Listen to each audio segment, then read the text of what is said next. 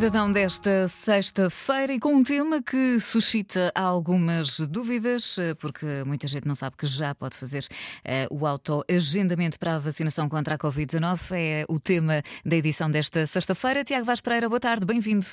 Olá, Catarina, obrigado, boa tarde. Vamos lá então clarificar como é que as pessoas podem então fazer este autoagendamento para a vacinação contra a Covid-19. Exatamente. Esse autoagendamento está disponível através de um formulário no site da Direção-Geral da Saúde, neste momento para maiores de 50 anos. No entanto, devemos estar atentos porque a faixa etária poderá baixar a qualquer momento, dependendo da dinâmica e afluência que, que vai sendo registada nas várias etapas da vacinação. Quem optar por esta opção deverá inserir a data de nascimento no local indicado, o nome, número do utente e, de novo, a data de nascimento. De seguida, deverá selecionar o distrito, conselho e centro de vacinação onde deseja ser vacinado, escolhendo também o dia pretendido. De realçar que as vagas dependem sempre do centro de vacinação escolhido, bem como da afluência das pessoas e da capacidade de vacinação de cada centro.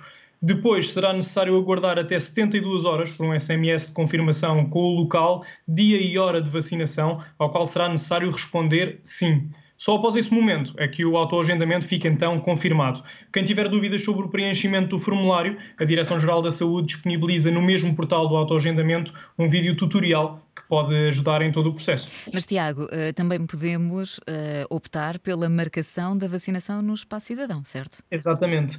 Para além do autoagendamento online, as pessoas com mais de 50 anos podem também fazer o autoagendamento para a vacinação contra a Covid-19 num espaço cidadão. Tal como acontece com o autoagendamento online, a faixa etária poderá baixar a qualquer momento. Tratando-se de uma plataforma eletrónica, na prática, quem não estiver familiarizado com este mecanismo pode fazer a sua inscrição num dos mais de 700 espaços cidadãos espalhados de norte a sul do país. Os espaços cidadãos são pontos de atendimento que reúnem mais de 50 serviços de diferentes entidades públicas e privadas de interesse público num único balcão e estão instalados em pontos de atendimento das câmaras municipais ou juntas de freguesia. O atendimento prestado nos espaços cidadão contribui para reduzir substancialmente as distâncias no que toca à realização dos serviços públicos presenciais e, neste caso particular, será também uma ajuda muito importante para que se possa agilizar o processo geral de vacinação contra a Covid-19, para que a imunidade do grupo seja alcançada o mais breve possível. Neste sentido, o autoagendamento para a vacinação contra a Covid-19 está então mais próximo das populações e em portugal.gov.pt podemos procurar o espaço cidadão mais próximo de nós e obter mais informações. Em relação aos um, autotestes, já podem ser comunicados online? Exatamente, é uma novidade. A Direção-Geral da Saúde já disponibilizou um novo formulário, particularmente dirigido aos resultados dos autotestes à Covid-19, que podem então ser comunicados online. O registro aplica-se a todos os casos, incluindo os positivos e inconclusivos, que até à data eram apenas reportados através da linha SNS 24.